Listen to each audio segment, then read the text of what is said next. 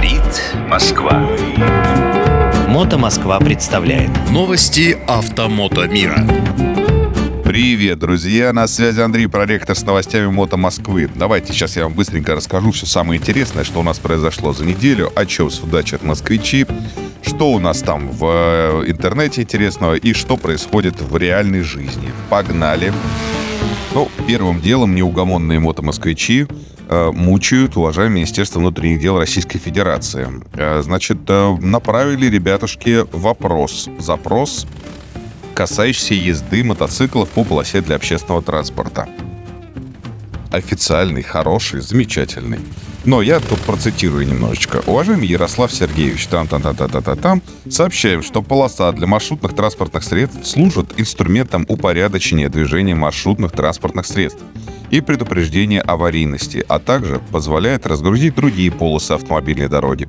Специально выделенные для общественного транспорта полосы имеют своей целью создание наиболее благоприятных условий для обеспечения бесперебойной работы общественного транспорта Движение и маневрирование автобусов, троллейбусов, маршрутных такси, транспортных средств, используемых в качестве легкового такси. Следовательно, допущение на полосу для маршрутных транспортных средств водителей, управляющих мотоциклами без бокового прицепа или двухколесными мопедами, будет противоречить целям ее введения. Предлагаем вами изменения, тра-та-та, ну, короче, давайте не это, не мучайте.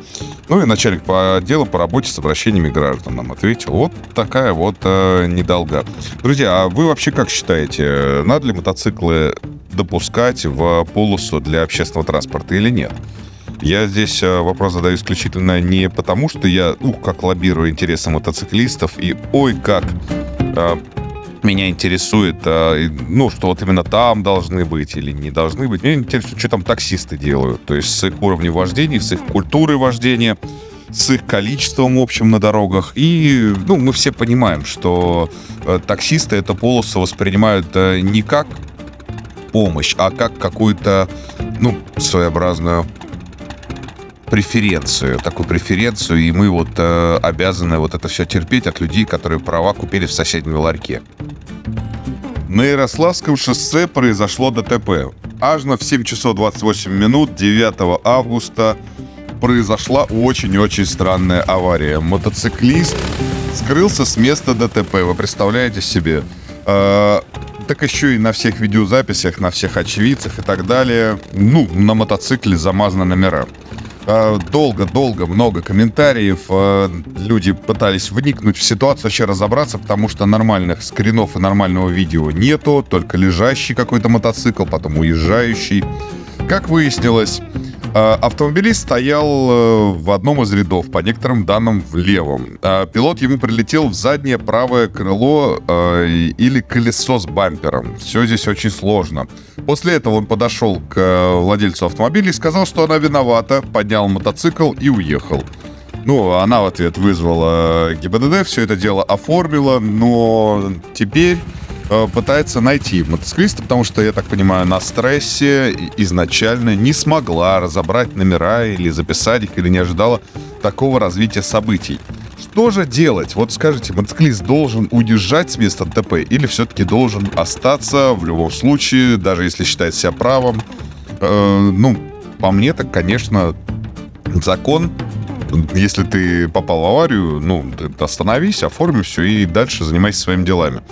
Если мотоцикл, тем более, видите, может уехать своими ногами, так сказать, своими колесами, то, может быть, это ДТП не такое страшное. Нужно было просто оформить и все. Но обычно и в такой ситуации, если мотоциклист скрывается с места ДТП, значит, ему есть что терять. А именно, может быть, и мотоцикл непонятного происхождения, и вполне возможно и с правами там какие-то сложности. Так что, друзья мои, видите как, все ищут Э, запись от 9 августа в Мото Москве. Посмотрите, пожалуйста, все ищут мотоциклиста и слушают то, что рассказывают автомобилисты. Там, конечно, э, есть разные слова и про выгораживание мотоциклиста всей толпой, э, и про то, что автомобилист сам вообще виноват, что стоял не там, ну и так далее.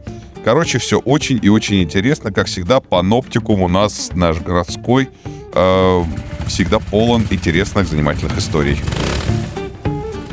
Наверное, не стоит говорить, что в этот четверг была отличная погода. Так вот, в эту отличную погоду мы опять отлично, не менее хорошо, чем на прошлой неделе, провели мероприятие под названием «Мотокино» и Джимхана. Вместе с Джимханом Москву на Формуле X э, отлично совершенно потусили, постояли – и я в прямом эфире, и сейчас повторюсь на всякий случай, э, рассказал людям, что наверняка многие хотели бы у себя там в других городах каких-то сделать подобное кино, и э, я в этом, например, тоже плохого ничего не вижу. Например, у нас это организуется следующим образом. Э, с пяти вечера у нас на площадке занимается мото Джимхана.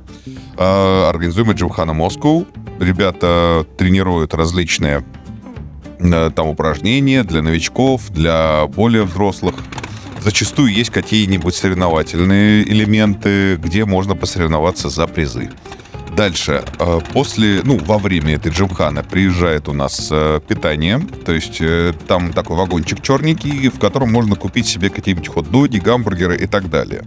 Параллельно для тех, кто желает питаться самостоятельно, всегда стоит мангал организован и стоит мешочку, там, два мешочка угля с розжигом, со всеми делами. Еще мы э, стараемся поддерживать в наличии э, тарелочки одноразовые, там, ну, вот эти вот посуду, вот эти все вещи. То есть, чтобы человек мог просто приехать со своей пачкой сосисок, не заморачиваясь, пожарить ее на наших решетках. Ну, решетки, они изначально там лежат, их там штучек 10, наверное. И самое главное правило, ее потом после себя просто почистить, обжечь и дальше э, ехать кататься.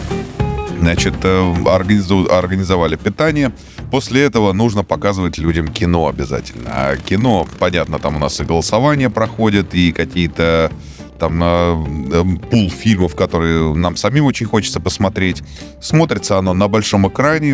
Изначально мы этот экран арендовали, но вполне можно на какой-то белой светлой стене э, это все дело показывать, либо покрасить какую-то часть, либо натянуть баннер. Вот сейчас мы показываем на задней стенке сцены. У нас такая сцена большая, и на задней стенке сцены мы показываем это дело уже, наверное, второй год.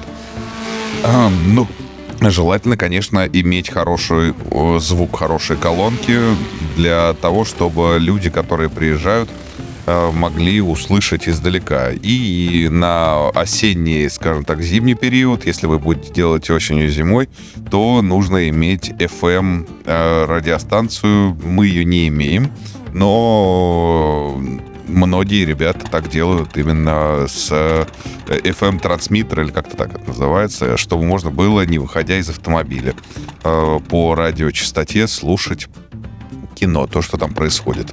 Вот такая штука. Э, организуйте мероприятие, и все у вас обязательно получится. Как получается у нас. В этот раз, наверное, на мотокиношке было человек 200-250 количество людей, которому некоторые фестивали позавидовали. Ну, вот такие вот вечера у нас происходят.